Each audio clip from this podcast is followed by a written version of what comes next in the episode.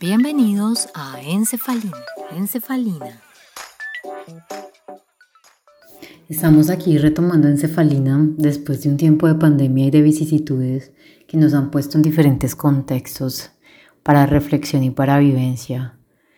Hoy vamos a escuchar la voz de mi amiga Paola, ella es fisioterapeuta y especialista en psicomotricidad y creo que comparte con todos los seres en este planeta un lugar especializado en lo que somos, que es nuestro cuerpo.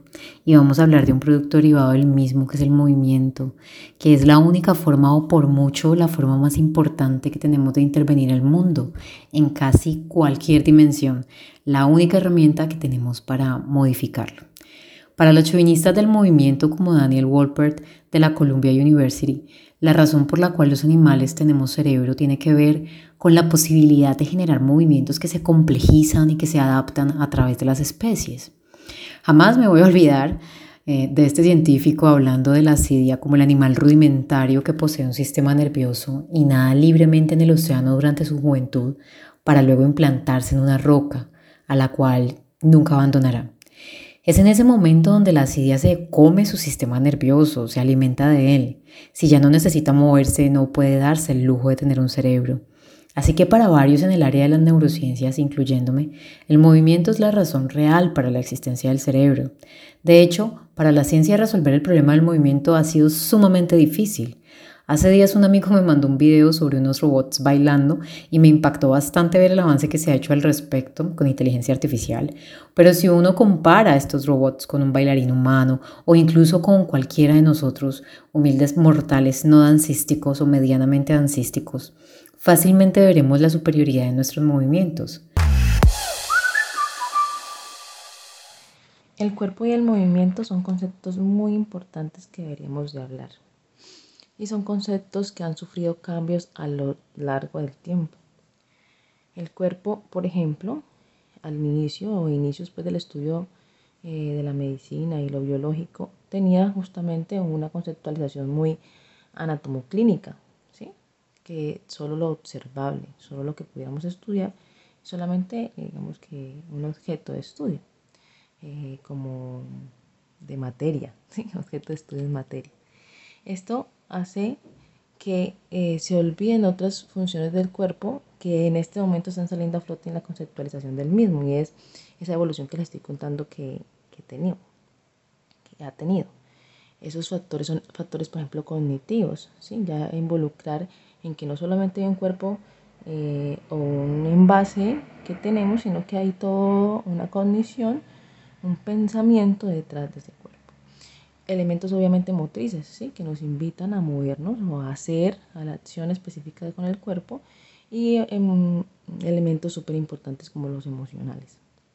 Esa es como la evolución que ha tenido el concepto de cuerpo. Y el concepto de movimiento también ha evolucionado mucho a la par, eh, porque ha involucrado también toda esta parte emocional. Entonces el movimiento ya no es una, un resultante de em, pues una sinapsis eh, hacia el movimiento, toda una función neuromotriz, sino también eh, con esa carga emocional se convierte en todo un factor de comunicación, todo un medio de comunicación corporal en ese caso. De hecho, en la infancia, eh, lo primero que uno empieza a hacer cuando va a aparecer el lenguaje verbal es, es la señalización. Cuando un bebé empieza a mirar hacia otro lado, empieza a señalar con su dedito hacia, hacia el lado que quiere comunicar, eh, son los primeros pasos hacia la comunicación verbal. Henry Wallon es un autor que nos habla mucho de este tema. Él introdujo todo el papel relacional y social que tiene la motricidad del niño o la motricidad de, la persona en, en, lo comunicacional. Todo ese factor motriz, cómo nos relaciona con el entorno, con el otro y cómo permite que el otro también nos escuche a través de lo corporal. Entonces todas esas funciones que nos habían descrito tónico-posturales, ¿sí? a través del tono, de cuando estamos sentados, de cuando estamos parados, de toda la función tónica que tienen los músculos, ¿sí? en su función pues primaria, como también eh, eh, se involucran en la relación y ya lo podemos llamar desde lo gestual o lo corporal cómo le damos un símbolo más bien a, eso, a ese tono, a esa postura que tenemos y dándole un símbolo eh, tiene pues ya toda una connotación completamente diferente o mucho más eh, experiencial o más hacia la relación. Entonces el movimiento toma un lugar desde esa emocionalidad, no solamente desde la acción o de la función motriz, sino también de la emocionalidad y nos permite relacionar ya con esa emocionalidad cómo nuestro cuerpo se relaciona, como lo decía ahora, con el entorno. Y cómo también ese entorno nos da de vuelta una información. ¿sí? Toda esa información que tenemos del entorno se, se caracteriza por también la cultura o sea, dónde nos criamos y por eso hablamos de que somos lo que nos movemos, porque esa cultura nos impregna una huella de hacia cómo va a ser nuestra gestualidad de adultos. Por ejemplo, eh, si somos, bueno, yo fui una niña, digamos que muy cuidada y culturalmente eh, en Colombia o al menos en los países latinoamericanos, digamos que las niñas son las que tienen que estar sin moverse, son las que tienen que eh, mantener su vestido limpio, los zapatos y en esta parte voy a ponerme un poco más personal acerca de que yo tengo un hermano menor y él eh, llegamos a un parque y en cinco minutos él ya había subido a todos los juegos del parque, ya estaba sucio, ya había saltado y yo, como era la niña, entonces tenía el vestido, los zapatos tenían que estar impecables, etc. Entonces toda esa historia cultural no es mala ni buena, no hay una hay un, digamos, un juicio de valor sobre eso, simplemente la historia, lo que, nos, lo que nos toca vivir, lo que vivimos, pero eso impregna lo que seremos de adultos corporalmente. Entonces toda esa cultura del juego, de estar en la calle, también por ejemplo que tenemos en Colombia o en los países latinoamericanos del juego en la calle, del juego entre amigos, que ahora lamentablemente se ha perdido mucho, hace que lo corporal también sea muy diferente. todo lo que tiene que ver con el entorno lo que hacemos de ida y vuelta, lo que viene, lo que damos y lo que notan los otros a través de la expresión, del juego, de la corporal, siempre va a enriquecer mucho más esa historia eh, del moverse. Si uno se pone a hacer cuenta de las partes del sistema nervioso, los sectores que contribuyen al movimiento, termina incluyéndolo todo. Bueno, un hecho más que demuestra que el sistema nervioso pues es una unidad, ¿cierto? Indivisible. Pero realmente uno puede incluir muchas partes, que la corteza, que el cerebelo, que los llamados núcleos de la base, que el tallo, que la médula. La visión tradicional del sistema nervioso distingue sectores del cerebro que se encargan de tareas diferentes, pero hoy en día sabemos que estas necesitan estar interconectadas para que se produzcan esas tareas. Entonces, aunque hablamos de un área motora cerebral donde tenemos una representación de nuestro cuerpo músculo a músculo, realmente debe procesarse muchísima información en otros lugares para que se genere el movimiento. Debe planearse, debe rescatarse información de movimientos o de experiencias pasadas. Debemos observar el movimiento de los demás, tener en cuenta el propósito del movimiento para poder calcular todas las variables que vamos a asociar al movimiento, la velocidad a la cual lo vamos a hacer, la fuerza que le vamos a implementar, la dirección en la cual lo vamos a hacer.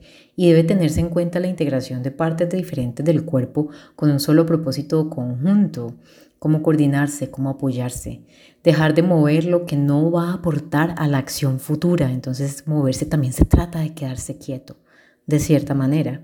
Hay que imaginarse el movimiento y también rescatar sensorialmente el cuerpo, desde lo más profundo o propioceptivo que llamamos hasta lo más superficial y quisquilloso de nuestro tacto. Se debe tener una idea de nuestra relación con el espacio, desde lo visual, desde lo auditivo, desde lo táctil. Es así como todas las demás tareas, ya sean sensoriales o cognitivas o emocionales, se subordinan a la generación o a la supresión de movimientos futuros. Y nada, nada en la vida valdría la pena si estas tareas no aportaran al movimiento. Finalmente, la gran mayoría de lo que hacemos se basa en contracciones musculares, el abrazo, la mirada, la escritura, el caminar, el lenguaje en general, la postura, el arte y todo.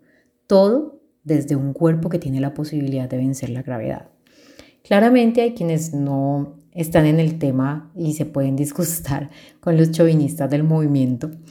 Y alguna vez un estudiante me señaló que esta visión aplicada al cerebro humano dejaba un poco rezagada nuestra actividad cognitiva, que la opacaba, que como podía decir que pues el movimiento era el centro o la razón de ser más bien, más que el centro.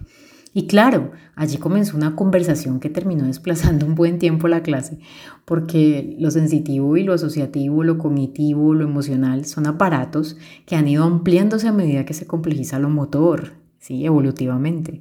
Y por eso hay amplios sectores que clásicamente han sido observados como cognitivos o como sensoriales y que realmente hacen parte de ese todo asociativo que deriva en lo motor.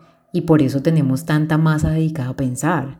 Para nadie es desconocido el hecho de que el ser humano ejecuta tareas motoras finas con gran precisión y con mucha destreza de forma comparativa a otras especies. Pintores, pianistas, bailarines, artesanos, ¿cierto? Hasta los magos que hacen sus trucos de velocidad realmente. Todos esos fenómenos se ven favorecidos por la repetición del acto motor, por la comprensión del mundo y son dependientes de la retroalimentación sensorial que provee ese mismo mundo y del procesamiento cognitivo asociativo que llevamos a cabo. No se podría dar lugar a este tipo de movimientos sin la comprensión del mundo mismo. Si voy a levantar un bolígrafo, una pesa o ojalá una persona, pues aparte de lo que veo y calculo según mi experiencia previa con elementos parecidos, debo también vivir una retroalimentación inmediata de lo que eso es y cómo está figurando a nivel de sus formas, su textura, su temperatura, en este mundo.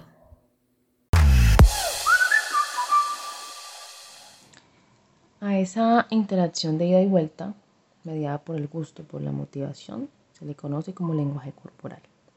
Este lenguaje corporal es importante desde los inicios de la vida humana. O sea, desde que ese bebé nace ya es importante el lenguaje corporal. De hecho, es la manera en cómo la mamá se conecta o cómo se comunica con el bebé.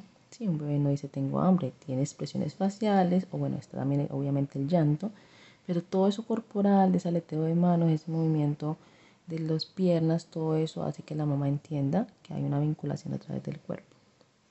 Entonces, este cuerpo que nos dieron, este movimiento que tiene un nuevo valor ahora, eh, cobra mucha más importancia que cuando hablamos del lenguaje corporal.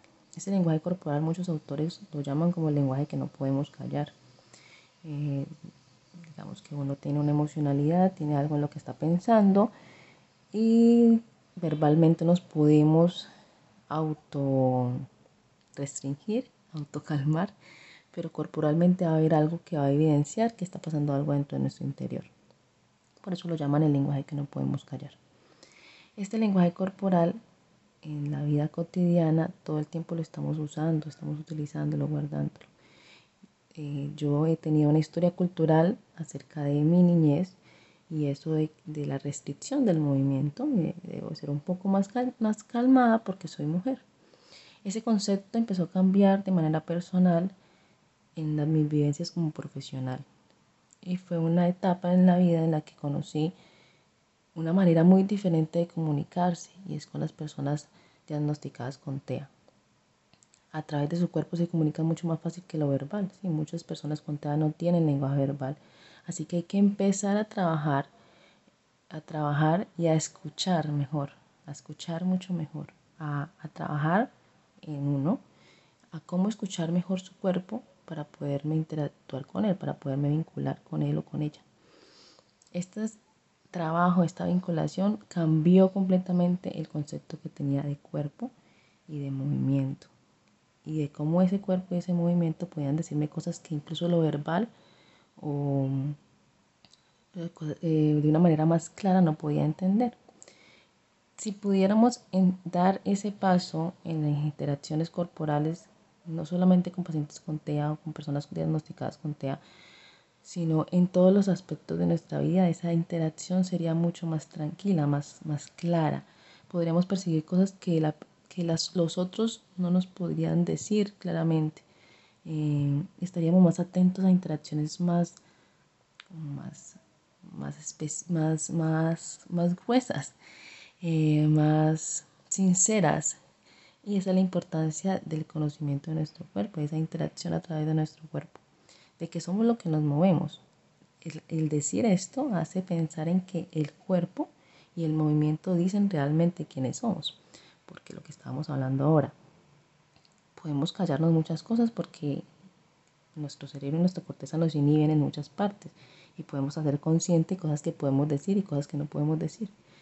pero nuestro cuerpo no obedece mucho a eso. ¿sí? Lo tónico, por ejemplo, está relacionado mucho con la amígdala, con lo emocional.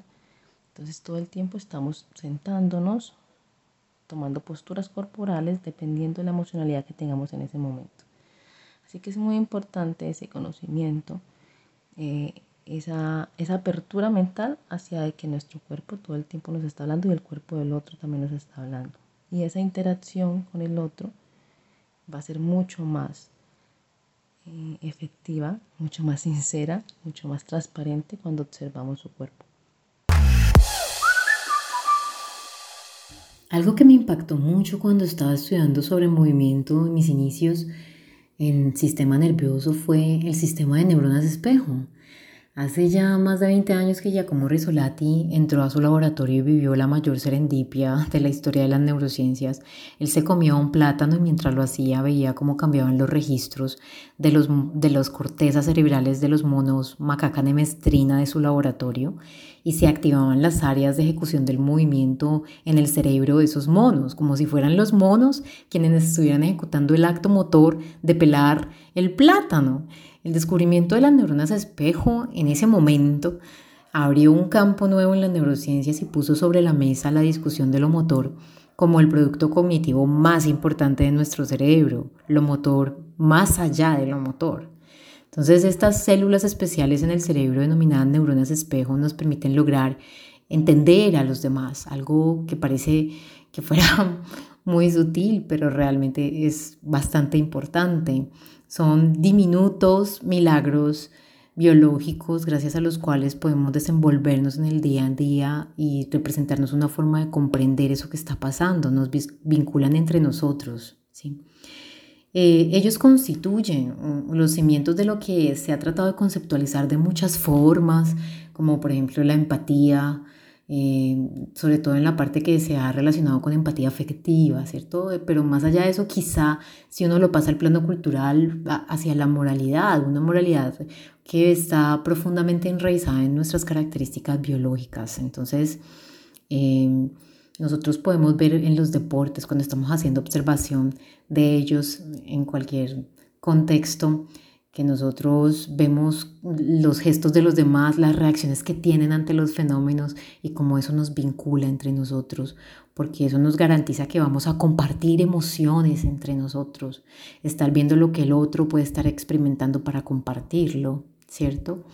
Entonces, algunas de esas mismas neuronas que se activan cuando observamos que hay alguien haciendo una actividad, puede ser bailar, puede ser jugar un deporte, también se activan en nosotros cuando nosotros estamos haciendo ese mismo deporte o estamos bailando ese mismo ritmo.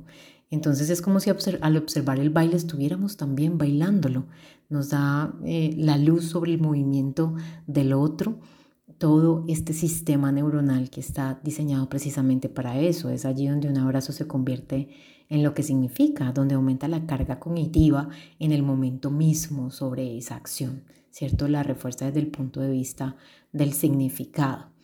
Entonces, eh, todo esto va ayudando como a, que hagamos cambios en nuestro movimiento propio de la especie, a que perseveremos en el movimiento, a que generemos expresiones más complejas y que sean muy bellas o solamente propias de la especie, como el teatro, la danza y todo lo que gira alrededor del arte. Durante esos primeros años de trabajo con las neuronas espejo, el equipo de Risolati eh, identificó la existencia de otro grupo de neuronas con una característica que también es un poco difícil de explicar. Ya no era solo que se activaran cuando otro estaba haciendo un movimiento, ¿no? Las, se activaran en mí las que deberían moverme al ver que el otro hace el movimiento sin que yo me mueva, sino que había un grupo nuevo de neuronas que se activaban cuando uno veía un objeto que pudiera representar una acción o sobre el cual pudiera configurarse una acción. Por ejemplo, si yo tenía un vaso como un muque que tenía una oreja y que pudiera invocar en mí el acto prensil, entonces estas neuronas se activaban aunque yo no estuviera tomando el objeto, solo porque el objeto podía desencadenar ese acto. Entonces, esas células que hacen parte pues, de este aparato eh, especular fueron denominadas células canónicas con un toque de ironía y ellas, eh, digamos, en conjunto con las neuronas de espejo, contradicen eh, esa idea antigua de que la acción y la percepción son dos procesos completamente independientes, confinados a compartimentos separados del cerebro, ¿no? Nos vuelve a ubicar en una realidad donde todo lo que es percepción y acción eh, pueden estar dentro de un mismo lugar o será fenómenos que están representados en lugares que son similares, ser dos caras pues de, de una misma moneda y cómo ellos van a tener en el fondo un secreto que ya no es tan secreto porque ya lo conocemos un poco mejor sobre cómo los seres humanos nos relacionamos a través de ese movimiento y el reconocimiento de ese cuerpo y los significados que hay alrededor de las acciones de los otros y de las nuestras propias. Y cómo podemos descubrirnos en el otro y realmente llegar a aproximarnos a lo que pudiera ser ese lugar común en el lenguaje que es o que ha querido siempre ser ponerse en los zapatos de los demás.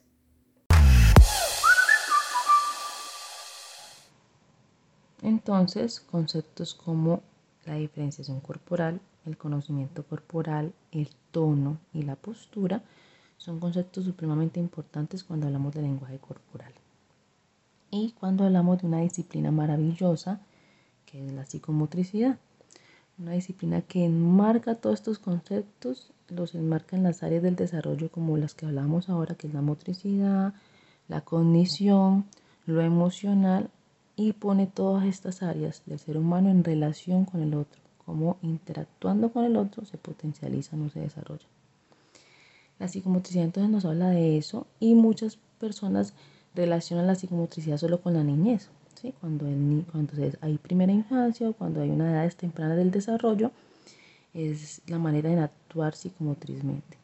Cuando crecemos, aunque ya no tenemos los alcances imaginativos de niños, seguimos relacionándonos de manera corporal con el otro, de otras maneras, eh, obviamente diferentes de cuando éramos niños, pero seguimos en relación con el otro. También importante que va a ser esa relación con el otro mediada por todo lo que aprendimos, lo que hablábamos, por toda esa historia cultural, por todo lo que hicimos o dejamos de hacer esa relación con el otro a través de nuestro cuerpo va a ser de esa manera. Vamos a comunicar cosas con nuestro cuerpo de esa manera, mediadas por lo que aprendimos o por lo que hicimos. De adultos buscamos maneras de interactuar corporalmente con el otro, por ejemplo la danza, el deporte, el ejercicio, ¿sí? son todas esas cosas que nos permiten relacionarnos a través de nuestro cuerpo y también conocernos, porque ahorita hablábamos del esquema corporal, del conocimiento corporal, de la diferenciación corporal, todo eso, estas herramientas como el ejercicio, el baile, la danza, todo esto hace que nos conozcamos más y pues por ende podamos comunicar mucho más fácil lo que queremos a través de nuestro cuerpo. En la actualidad disfruto mucho del movimiento. Es la manera con la que trabajo. Mi cuerpo es el medio con el que trabajo, pero también es el medio con el que disfruto estar con el otro. Hay que aprender a estar, realmente estar. ¿sí? muchas veces pasa que estamos en un contexto físico y nuestra materia, nuestro cuerpo visto solamente anatomoclínicamente, está en el lugar, pero nuestro cuerpo con toda esa carga emocional y cognitiva no se encuentra en ese lugar. Cuando estamos con el otro y de verdad queremos interactuar con el otro y queremos experiencias de interacción, eh, digamos que acertadas, pues tenemos que aprender a estar, realmente estar con todo nuestro cuerpo, con la cognición, con la emocionalidad que eh, esto implica. Me costó mucho llegar a todas esas eh, conclusiones relacionales por toda esa experiencia cultural que tuve, pero también fue interesante conocer cómo a través de la relación, de la relación con personas que no podían comunicarse mucho verbalmente, entendí eh, cómo es de bonito o cómo es de, gratificante relacionarse a través del cuerpo y escuchar al otro. Quiero siempre interactuar de esa manera, de esa manera más transparente y más clara, leer al otro corporalmente y gestualmente, la mirada de las personas que a veces eh, mm, queremos quitar o queremos obviar, en la postura de gusto o disgusto, cómo poder ver al otro desde esa intención corporal y anticiparnos al otro, a leerlo, a disfrutar del otro, realmente disfrutar del otro. Encefalina es un podcast que tiene la narración Alina Becerra y hoy acompañada por Paola Andrea Ordóñez y que tiene en la producción y en la edición a María Camila Suárez que es realizado con mucho gusto y con mucho amor por las neurociencias y por la divulgación científica. Hasta la próxima. Encefalina